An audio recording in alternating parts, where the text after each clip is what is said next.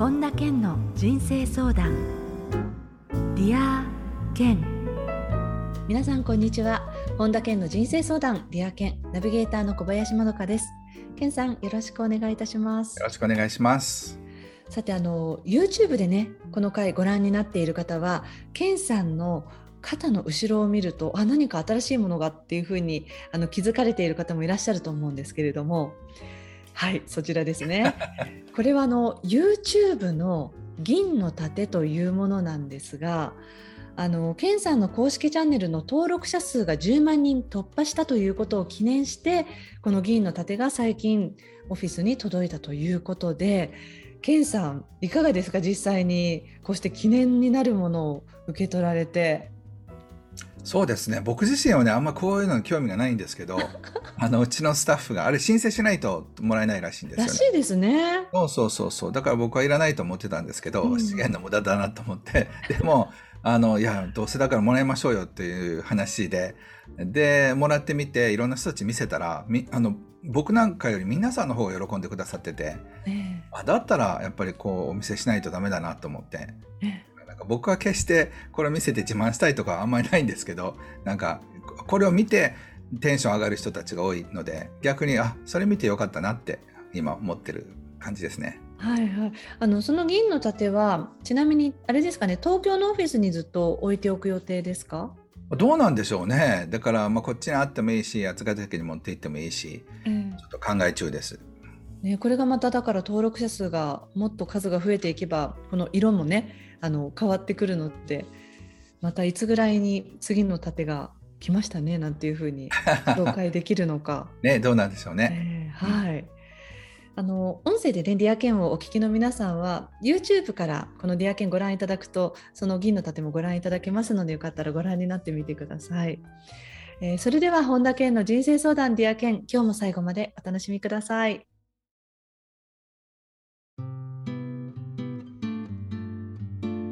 本田健の人生相談。 Dear Ken。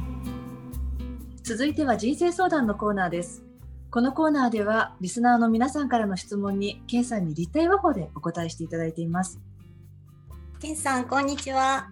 はいこんにちは。今日の時間ありがとうございます。はいありがとうございます私は、えっと、人に寄り添うことが得意なので、えっと、仕事は各お宅に訪問する料理代行サービスのお仕事をしております。へえ、面白い。たくさん行きました。そして、あの、食べ歩きも好きで、よくその仕事の帰りによく食べ歩きに行くんですけれども、えっと、今まで、えっと、食べることばかりに気がいってたんですけれども、まあ、質問、ここから質問なんですけれども、とえっと、自分がその席に座った時に、あの、愚痴や喧嘩などをした後に自分がその席に座って、あの、その気をもらうんじゃないかということに気がいくようになってしまいまして、で、もしよかったら簡単で一瞬でその場のエネルギーが良くなる方法を知りたいのと、はいはいはい、それと、えっと、えっと、見えない感じることがちょっと得意なとこもありますので、うんうん、今後、えっと、その感覚を生かして料理と,、えっと両立して仕事につなげていきたいと思うんですけれども、えっと、何から始めたらその見えないものを人に伝わる形として、うん、えっと提供できるのかなっていうのをアドバイスいただきたいなと思い質問させていただきました。はい。まずね、あの、はい、ユーザーみたいな人は自分がパワースポットになることなんですよね。はい。そう、はい、だから前の人のエネルギーを受けるってことは、その人よりもエネルギーが小さいとか弱いってことでしょ？はい。その代わりに、ユーさんがね、出た後に座った人ラッキーって思え思えたらそっちの方が素敵じゃないですかあめっちゃ嬉しいです。どっちがいいですか？わ前の人の気もらったらどうしよう私無理みたいな感じの人が、はい、いや次のね人ラッキーだなっていうふうに思うのどうですか？嬉しいですね。そうやって思っていただけたら。うん。なのでどちらを選択します、はい、えっと私ですか？私だったらあラッキーな人の後に座ったと思う思うってことですか？思っても思ってもらえるぐらい自分がラッキーだっていうふうに思えると、はい、全く同じこと言ってるんですよ。はい、前の人が変な人だったら私どうしようっていうコメントと、はい、私みたいな素敵な人の後に座れる人はめっちゃラッキーって思う考え方と両方あったとしたら、はい、もうその考え方の中にはい。前者の方はユウさんは弱くて人の気を受けやすくてうん。前の人がね座ってた木にやられてしまうような脆弱な人間だっていうことが過程としてその質問の中に入ってるんですよ。あ私の中にですか？そうそうそう。はい。だって僕が。がねどっかの喫茶店に座るときに、はい。前の人があの弱気で自殺のことを考えてて僕がその席に座,、座ってはっって急になんか落ち込んだりすると思います？そんなことないです、ケンさんは。うんはい。なぜかっていうとその人に影響されないだけの力があるからなんですよ。はい。なのでユウさんはまず今日ははい。自分のパワフルさを思い出してほしい。はい。わかりました。自分には持ってるってことですよね。そうそう。でもう一つは自分の中にある癒しのパワーみたいなものがはい。今は食べ物って形で出てるんですよ。そう、そうです。はい。ね、もうまさしく体に入れるものだからそれをユウさんの幸せなエネルギーっていうのが料理っていうのから出てるんですよ。そう、そう、そう思って仕事を一生懸命しております。ですよね。ではい僕は文章から出てるんですよ。はい。あるいはこうやって話し言葉からこのエネルギーから出てるんですよね。その通りです。いつもいただいてます。ねだからそれぞれの人がそれぞれのエネルギーを触れ合いながら感じ合いながら生活してるってことなんです。はい。はい。それだけ幸せでねパワフルなオーラがあるユウさんだったらはい。そのエネルギーをどういうふうなパッケージにするのかってことを考えてほしいんですよ。そうです。今は料理っていうのに限定なんですよ。あ、はい、そうです。料理以外はスマイルゼロ円になってるんですよ。あはい。だからそうです、そうです、そうです。その通りです。おっしゃる通り。ひょっとしたらカウンセリングとかコーチングのメニューもあったらしたらそれに申し込んでくれる人もいるかもしれないのに。うん、そそのシステムの作り方がちょっと 下手くそというかわからないというかそれはねシステムの作り方じゃなくて自分がどういう人間だと思ってるかっていう方がももっと先なんですよ。あはいそのその先にあのセットがついてくるってことそうそうシステムを作る人たちはたくさんいるんですよ。はいでも自分にはねそんなエネルギーがないというかはい。前の人がどういう人か座ってたかで影響されるユウさんにはそれはできないんですよ。はい。その通りです。うん、だからまず自分はどういう人物なのかってことをもう一回思い出す必要があるんです。素晴らしい人間だというのをはい思い出すということ。ですかそれさえ思い出せばはい。たまたま私は料理やってるだけです。その通りです。はい。で5年後は全く違うことやってる可能性もあるんですよね。確かにです。はい。そう。だからたまたま今は料理だけど、はい、うん私何やんのかなみたいな自由なユウさんが出てくるとうん。もっと値段付けも自由にできるようになるしうん。もっと違うメニューも出てくるしうん。っていう感じなんじゃないかな。その通りです。はい。うん、なので今もう未来がだいぶひ開けてきたでしょ、はい。なんかちょっと明るく広がりました。うん、ちょっとそれははい。ユウさんがもともと持ってるエネルギーなんですよ。はい。うんなので、その誰が座ってたかってことを気にしてる段階で今その繊細さのこうメモリみたいなのがちょっと細かすぎる状態になってるんですよ。うん。はい。うん。だからそれをもう少しちょっと荒くする必要もありますよね。はあ。あ、もう荒くでいいってことです。そうそうそうそうあ。ーやりたいで全部やる必要ないんです。なんかこだわってしまう性格なので、一個ずつ、なんか、やってしまうんですけれども、ちょっと荒く、じゃないと時間が、あの、そうそうそうそう時間だけが過ぎてるなと思って。そう全部に人参を細かい切り方でやってたら間に合わないじゃないですか。はい、その通りそして。最終的にカレーにするんだったらあんまりどう切ったって変わらないですもんね。わかりました。もうちょっと荒く、荒くというか。時にはね、はい。うん、全部は多分やりたくないだろうから必要のないものを荒くするっていうのは、繊細さにとってはすごく大事だと思いますよ。うーん、そうですね。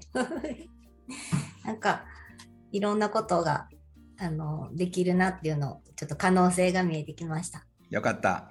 おめでとうございます。はい、今日はありがとうございました。はい、こちらこそありがとう。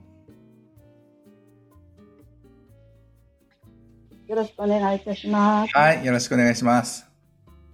でですね、私は自分自身をもっと輝かせるために、あと自分の人間としての広がりをもっと広げるために、2つ苦手意識を克服したいなと思っています。はい、苦手意識を克服したいのね。はい。はい。で、一つは、私は人を頼ったり、お願いしたり、甘えたりってすることはちょっと苦手なんです。なるほそれど。を克服したい。うん。で、もう一つが、人とつながりを持つっていうことに対して苦手が、苦手意識があって、うん。自分の壁を取り払って、うんで。もっと人との関係を築いていくっていうことに前向きになりたいなと思ってます。っってことは今は後ろ向きってことなんですね。うん、いや、後ろ向きではない。ただ、もっともっといけるんじゃないか。おお、なるほどなるほど。OK 了解です。あのね、今聞いた感じと、今その例えばカメラのアングルとかそういうのも、すごくやっぱ無意識に選ぶんですよ。今コーナーに自分を接近詰めにしてるの分かります、あ、わかります。うん、で逆に言うと僕もそういうとこあるんですけど、なんかそのコーナーが落ち着いたりするんですよね、猫みたいに。だからこうそういうなんていうのかな後ろに壁があって安全な環境を作るっていうのが明美さんにとって最重要なんですよ。だから人間関係って楽しいかもしれないけどでも人間関係で傷ついたりもしますよね。なんか自分がハートオープンになって好きだと思ったけど好きじゃないっていうふうに言われたって。いうふうなこともありますよね。うん。であるいは信じてたのに違ったとか。こう、うん。本当はやってほしいことやってくれなかったりとか。やってほしくないことされたりとかっていう体験がいろいろ過去にあるから。だからまたそういうことが起きるんだったらもうなんか友達なんかいらねえみたいな気持ちになるんですよ。若い時はすごいそういう部分がありました。ね、でそれでうん。あの頼み頼み事が下手くそっていうのも甘えたらダメとかね。逆に言うと甘えてくる人は嫌いなはずなんですよ。依存的に、ね、一緒にトイレ行きましょうみたいな。どうですか？明美さん一緒にトイレ行きましょうとかってやえ勝手に行けようと思うんやらない、やらない方です。でしょ？そうそう。なんか「えー、明美ちゃん一緒に一緒に行こう」とかって言ったら「お前勝手に行け」って気持ちになっちゃうでしょ？確かにそうですね。そうだからねそういうなんか女子会みたいなやって盛り上がるみたいなそう今までやったことのない自分になることは結構楽しくなると思いますよ。あ楽しくなる。うん、そういうのやってみたら。うん、でそれであの可愛く頼んでみるうん 友達とかに。で僕はね同じようなケース扱ったことがあるんですがその方は大きな会社の女女性なんですが女社長だったんですよ。であの甘える練習をしてくださいって話をしたら「いや結構甘えてますよ」じゃあ最近いつ甘えたか教えてくださいって言ったら「去年」とかって言うんですよね。でどういうふうに甘えたんですか？って言ったら会食の時に隣のテーブルの人に「ああのお塩取ってください」って言ったそうなんですよ。でそれが去年自分が甘えた体験なんですって。うんどんだけ甘えてないんだと思いません？でちなみに明美さんにとって塩取ってくださいっていうのは甘える行為ですかね？それは甘える行為に入ってない。そうですよね。でもそのその人の価値観では、うんと塩取ってくださいっていうのも甘えるっていうふうになってしまってるってことなんですよ。なるほど。自分よりそういう厳しい人と会うとちょっとそれ硬いなと思いませんか？それは思います。そうでもその人にとっては塩を取ってくださいっていうのは歯を食いしばっても絶対言わないみたいに 思ってたってことなんですよ。うん。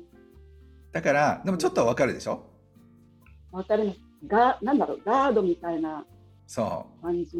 自分を守っているガード。そうだからねいろんなことを可愛くお願いできるような明美ちゃんに変わらなくちゃいけないんですよ。だから例えばなんか友達とかにお願いするとする時ね多分今まで絶対言わなかった言葉が「明美一生のお願い」みたいな感じのあ、じゃあやってみます。そうそうそうだからい例えば一緒に映画に行こうとかっていうのを誘う時にねあの今度映画に行かないっていうふうにして、まあ、ある程度親しい人ですよ。でそれで、うん。あちょっと忙しいけどなって言った時に「明美一生のお願い」って 可愛く頼んでみるの。そうすると向こうはびっくりすると思うけど「えなんちゃって」とかっていうふうにしてごまかしながら可愛く頼んでみる。練習をしてみてください。そうするとねそうすごい恥ずかしいけどなんか面白楽しくもなりませんか？そうですね。もう笑ってしまいます。そう。だあまりにも自分のキャラと違うから笑っちゃうでしょ？そうですね。でも、実際に本当にやり始めたら、染まっていけるのかなっていう感覚はあります。うん、でそしてそういうリズムなんですよ。ね、うん。例えば女子でなんか3人とかでつるんでるのとかね高校生とかで一緒になんか同じ同じ靴下同じマフラーみたいな同じ色のピンクピンクピンクみたいな子がいるじゃないですか。そういうのは多分やってこなかったタイプですよねああ、全然やってませんでした。した。ね、さ、つるむのダメでしょ？だから、一匹狼の明美姉から可愛い明美ちゃんに変わらなくちゃダメなんですよ。うーん。うん。そうすると、人間関係も、だいぶまた今までと変わると思います。やっぱ広げていった方がいいことはいいですよね、人と。人と、明美さんが考え始めたんですよ。うん。5年前だったらこういうふうに質問してないと思います、それのことで。してませんね。はい、ね。だから明美さんも可愛い明美ちゃんになりたいって今、密かに思ってるんですよ。うちの方で。そう。だから、そういうタイミングが来たってことですよね。なるほどです。はい。ぜひ楽しんで可愛い、可愛い明美ちゃんになってください。わかりました。あ 可愛くなってる。はい、ありがとうございます。りがとうございました。はい、ありがとう。こんにちは。質問させていただく機会をいただけてとっても嬉しいです。ありがとうございます。ありがとうございます。えっと、私はちっちゃな頃からずっと人の気持ちですね、気持ちを聞こえたり、言葉に色が見えたりとかうん、っていうことが普通にあった人なんですね。うん、それってとっても当たり前のことだと思ってずっと大きくなっていて、で、だからあまり人に嫌なことも、人の気持ちが見えるもんだから嫌なことも言わないししないし、で、それで人からも、ま、まあ、ほぼほぼ好かれて大きくなっていって、で、自分が人の心が感じちゃうもんだから自分の心も人に見えて当たり前スカスカに見えちゃうんだろうなって思ってずっと大きくなってきたんですよ。でなんかお40代の中頃でこれが周りと変わってるっていうことに気がついてずいぶん遅いですね。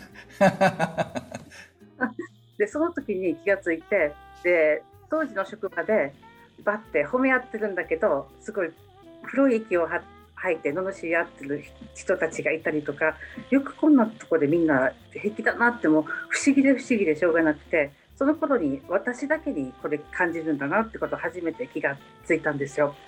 で、えっと、それからまあそれを扱うことっていうのはもうできるようになって苦しんではいないんですけどただあの不思議なことがどうしてそもそもそういうことが私はできるのかなできるというかそうなのかなっていうことが不思議でしょうがなくてその仕組みというか理由というか訳というかなぜそうなのかっていうことが知りたいです。なるほど。あの人によってはね、例えば走りが速い人、歌が上手い人、で、うん目がいい人がいるんですよ。で、僕はあの老眼にならなならなくて、これなくても全然 OK なんですよね。で、あの遠くも近くも見えるんですけど、それはたまたまその目を測ってもらったら、その老眼にはなってるんだけど、目の調整能力が異常にあるそうなんですよ。だから老眼が全くその影響されないっていうちょっと特殊な目、まあ、筋肉の関係らしいんですけどね。まあそういうのと同じように、その、あの、道夫さんは、こう、視力がいいんですよ。そして感性が高いんです。普通の人はメモリがあの10センチ単位なんだけど、道夫さんはあのミリ単位なんです、メモリが。だからちょっと不都合な時ありますよね。うるさみたいな感じの、なんか感情とかがドンと来たりだとかっていう時は、ちょっとメモリをね、変えはて、なんかこう、繊細中、なんか鈍感みたいな、鈍感にしなくちゃいけないとかっていうのが必要だと思うんです。はいで、この才能っていうのは呪いと祝福が両方あるんですよ。はいあの祝福は上手に使えたら祝福になるんですけど、その上手に使えないところは呪いになるんですよね。人が信じられないとか、すごいずるい人がいっぱいいるとかっていうのは、その才能を使えない場合なんですよ。なので、その才能を呪いにするにも祝福にするのも、はい一応さんがこれからどれだけその才能を使うかってことによってくるわけですよね。だからその自分の才能をもっともっと使って、人を幸せにしたいって心から思えるようになったら、もっともっと才能が使えると思います。で、そしてなんでその才能が与えられたのかっていうのは、今使ってないからよくわからないんですよ。うん、なんでこれ私のなんかカバンに入ってたんだろうって、いらないんだけどな、この道具みたいな。邪魔だから捨てちゃうみたいな感じなんですよ。でももしそれを使い出したとしたら、多くの人が使えない道具を道夫さん持ってるんですよ。うんそうするとね、今日道夫さんが僕に聞いた答えがご自身であこれで私はこれもらったんだなってことがもっとはっきりわかると思います。なので僕のアドバイスとしては本当に道夫さんがそれを知りたかったらその才能を使ってくださいっていうのが僕の答えです。カードリーディングをやっていて、うん。リーディングはたくさんの人をやりました。ああ例えばね。うん。でもねもうちょっと違うものがある感じがする。わかります、わかります。もう一個、もう一個です。はい。あのね、はいタロットは安全すぎ。タロットカードの後ろに隠れてる道夫さんを感じますね。はい。うん。なので、はいまあ、ある意味誰でもできるようなことやっちゃダメですよ。はい。うーん。わかりました。あはい。ありがとうございます。すりがとうございます。素晴らしいです。ケンさん、はじめまして、こんにちは、ミントと申します。こんにちは。とケンさんの娘さんの、あの、ステラさんが大好き。よろしくお願いします。えー、そうなんですか。ありがとうございます。大ファンです。はい、よろしくお願いしえー、ありがとうます。ございます。えっ、と、質問なんですけど、私、今もう50歳になってしまって、え全然そう見えないですね。はい、ありがとうございます。すごい。シワが一個もない。ズームなので、私、あの、こうやって、あの、ズームをやり始めて、すごい、うんズームでやる空間が大好きになって、はい。あの全然医療系の仕事とかしてあの全然今まで違う仕事なんですけどうん。あこれを活かして何かしあの Zoom での仕事がしてみたいなと思ってるんですよね。はい。あの頑張ってやってみようとは思ってるんですけどはい。家族がどっちかって言ったら、まあマイナス言葉マイナス思考って感じでなんか自分は行動をこうやって起こしていきたいなって思ってるんですけどちょっうんと足かせみたいな感じで全然逆方向に引っ張られてるんですよね。うんうんうん。でそれでも自分はもうやっていくぞと思ってやっていってこう幸せがつかめるのかっていうのとかも考えたいんですけど何かいいアドバイスといい気を送っていただけたらな なるほどね。今聞いた感じだと、ミントさんが不必要にポジティブになってるので、だから周りが、おいおい、そんな上がったら危ないぞって言って、足を引っ張り下ろしてくれてんじゃないでしょうか。うん。言ってみれば、熊野プーさんが風船持ってて、ふわふわ上がってる状態なんですよ。まさにそれですね。うん。で、そして、それって結構危ないじゃないですか。だから危ないって言って、なんかこう、なんか、そんなんで言って途中手離したり、風船割れたら落ちて、ね、痛い目に遭うよっていうふうに思って、反対してくれてるんですよ。だからこの人たちはネガティブなことを言って反対してるんじゃなくて、ミントさんのことをマジで心配して止めてくれてるんですよ。そうなんですか。どう思いますか？そんな気もするんですけど、でもうん自分としてはなんか行動を起こしてどんどんやっていきたいっていう方がうん強くなっていて、そう。だからとにかくプーさんが、もう風船でね、飛ぶんだって、天国に行くんだって言って、天国に行きたいみたいな気持ちになってるんですよ。はい、そうなんですけど、これはじゃあ止めた方がいいんですかね？だからその前に、まず、止めてくれてありがとうって、それを愛から止めてくれてるんですよ。はいなので、ごめんね、ちゃんと聞けなくてっていうのは、まず聞けるかどうかなんですよ。うんそれはできそうですか？うーん、そうですね。なんかこのズームとかをしてこう話してるのとかもうるさいんだよみたいな感じで言われてしまうんで。そう、それはなぜかというと、自分がね、今退屈な人生を生きていて、ズームやったり、クラブハウスやったら、いい人生っていうか、ふわふわ楽しい人生に行けるって確信してるんですよ。はい、私だはから今を否定してるんですよ。その否定してる今の中に家族が入ってるんですよ。だから言ってみれば今の家族を捨てて、でそしてプーさんとなって上に上がればきっと楽しいことがあるに違いないっていうふうな感覚で今全てのことをやろうとしてるんですよ。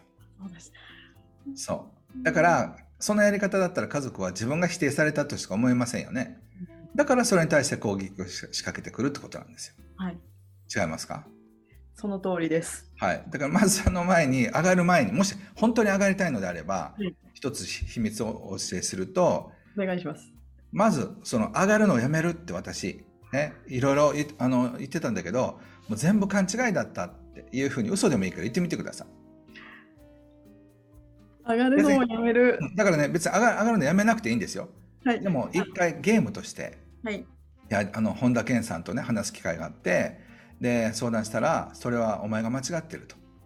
ね、ミントさんそうじゃなくて、ね、それはそんなことよりもまず家族の方に行かなくちゃダメだよっていうふうに言われて本当にそうだったのごめんなさいねって謝ってあげてくださいか可愛く。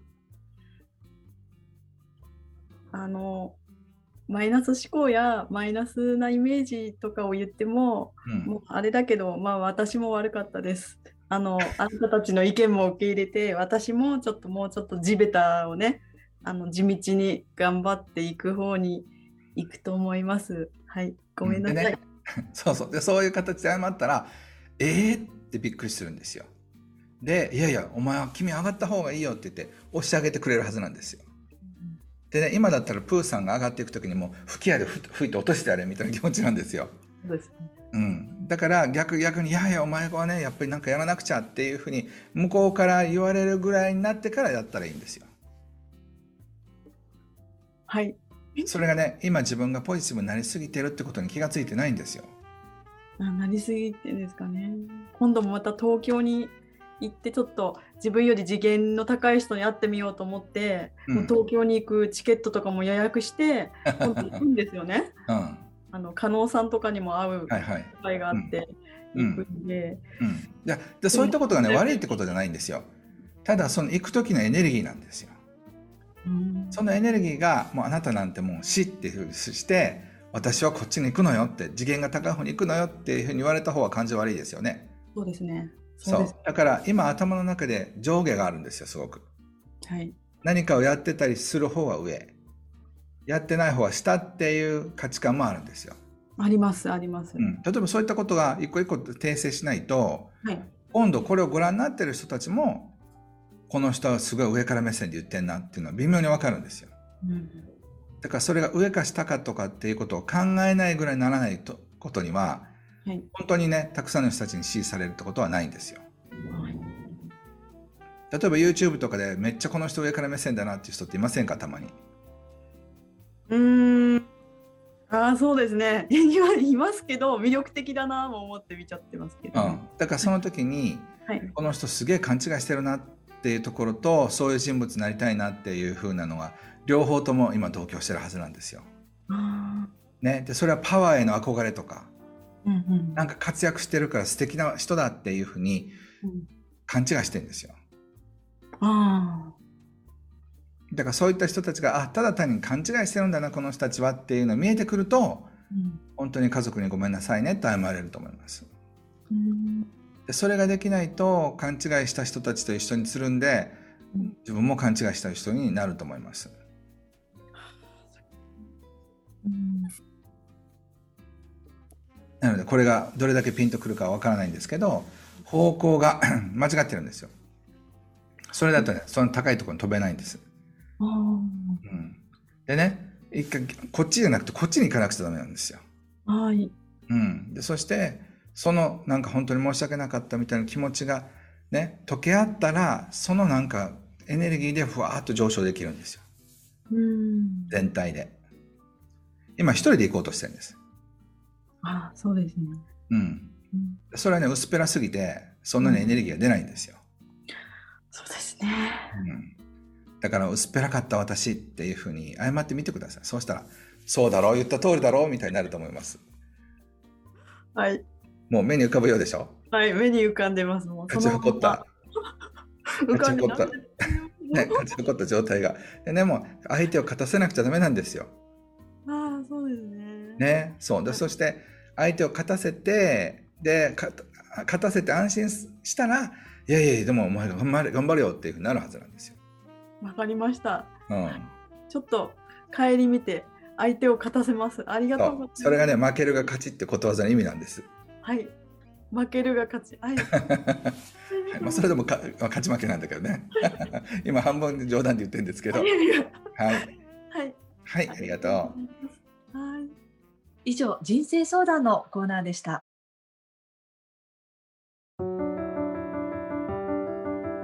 本田健の人生相談 Dear Ken 続いてはハッピーライブラリーのコーナーです皆さんが人生を幸せにより豊かに過ごせるための特別な一冊をご紹介しています。それでは最初の一冊目ご紹介ください。はい、えー武器になる話し方安田正さんという方が書かれた本です。はい、あのケンさん、例えば書店でいろいろな本見てみても、この話し方っていう本が本当に最近ブームなんじゃないかなって改めてまたこの第何ブームか分からないですけれども多いなっていう印象なんですけれども、うんうんうん。あのこの方もそういう話し方に特化した方でいらっしゃるんですか？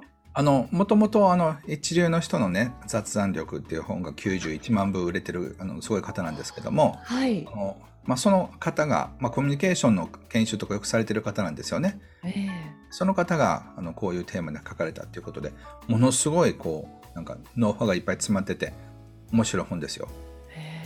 あのケンさんねそれこそ日本語以外でもいろんな言葉でいろんな文化の人たちを相手に話すわけじゃないですか。はい。そうするとやはりこういう話し方みたいな本っていうのも参考にされたりするんですか？いや、もうすごい勉強になります。えーあの、だから話し方、書き方に関する本は、ね僕はすごく読んでますよね。そうなんですね。はい。すごい参考にしてます、いつも。はい、ありがとうございます。で続いての一冊を教えてください。はい、えー、1日1分で文章が勝手に上手くなる本ということで山口拓郎さんという方が書かれた本ですね。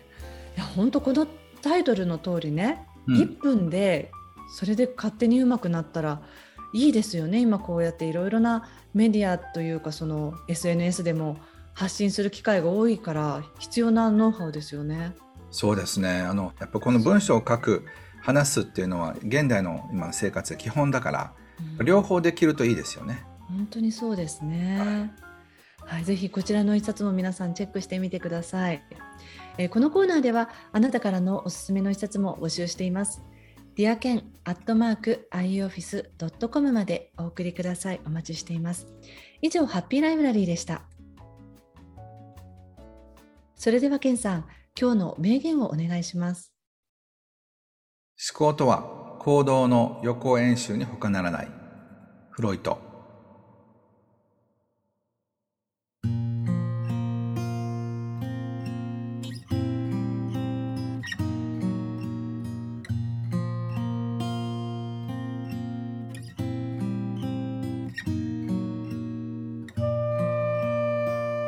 田健の人生相談リア健いかがでしたでしょうか？あの健さんね先ほども人前で話す時にも健さんはいろんな話し方の方も参考にされているっていうふうにお話を伺ったんですけれどもはい。そのこれまで振り返ってみると1年半以上、健さんはオンラインでセミナーとかそれから動画配信っていうのをされてきてますよね。やはりそはい。のリアルでは難しかったので、うんうんうん。オンラインという形だったんですけれどもあの動画で撮影をしてそれを皆さんのもとに届けるっていう時にはあの目の前で人がいる時に話すっていうのとまた違うモードで切り替えて話すと思うんですけれど何かこう意識的にされていることっていうのはありますか？例えばね、ズーム始まる前にはやっぱり僕ちょっとだけお祈りっぽいことをしますね。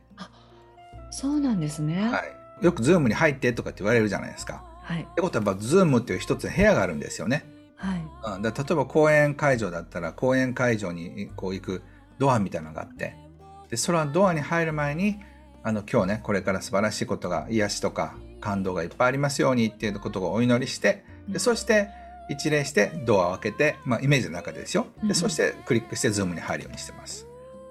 あじゃあそれはあの例えばクラブハウスとかそういう時でも同じ？そうそうそう。クラブハウスの時も結局そのあの入る前にええその失礼しますじゃないですけど、こんにちはって言って入るようにしてますね。まあ、それはだと音はまだあの相手には聞こえませんからね。はいはい入る時に失礼しますって、こんにちはって入ります。ね、あのリアルでね、ケンさんがされている時っていうのは大体まあ400人ぐらいですかね。あの大体こう会場にいらっしゃる方っていうのは、例えば目の前にその参加者の人たちがいる時には、まあ例えばイメージで一番後ろの方まで行くようにって確かい昔ね、ケンさんおっしゃっていたと思うんですよね。その会場全体を包み込むみたいなイメージっておっしゃってたと思うんですけれど。うんうんオンラインになるとその数とか規模によっても例えば何千人を世界で見てるっていう場合もあるじゃないですか。そうですね。まあ、この後実は Facebook ライブ英語でやるんですけど、ええそういう時はやっぱり同じように緊緊張しますね英語の方がね。そうですよね。そうするとやはりそれのその時にもあのその一つの部屋みたいな感じでイメージして入られるんですか？そうですね。その時はもう少しグローバルな部屋。あだからなんか一礼するというよりはなんかもう少しちょっと英語のモードになってます。あああへえ。そう。だからこう3、2、1、0って言って自分で か開けるようなイメージで英語で入っていくような感じしますね。へえ。ね話す時にそのカメラに向かって話すのと実際に人の前でっていうのも違いますもんねやってみると。そうですね。まあもう随分慣れたのでね。ええですけど、でもまあそれでもやっぱり時々カメラにカメラというかパソコンに向かってずっと喋ってるのは不思議な感じがしますよね。そうですよね、私もだから早くケンさんとそのまたリアルでねこの同じテーブルに向かい合ってインタビューっていうのも早くしたいなっていつになるのかなって思いながらねねもうそろそろね、あの、えコロナが落ち着いたらもう大丈夫じゃないですかね。えはいはい。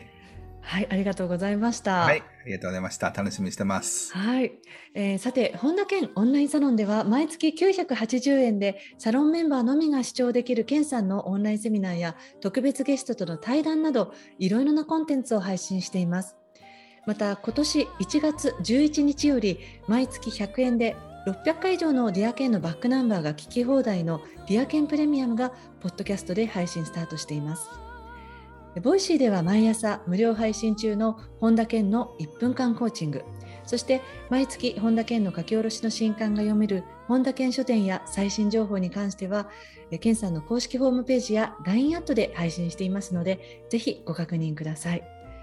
ということで健さん今回もどうもありがとうございました。はい。ありがとうございました。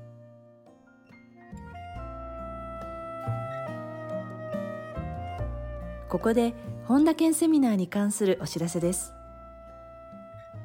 1月29日土曜日激動の時代でも最高の人生を実現する技術が開催されます。詳しくは本田健公式ホームページよりご確認ください。魔法の国サトゥーの話。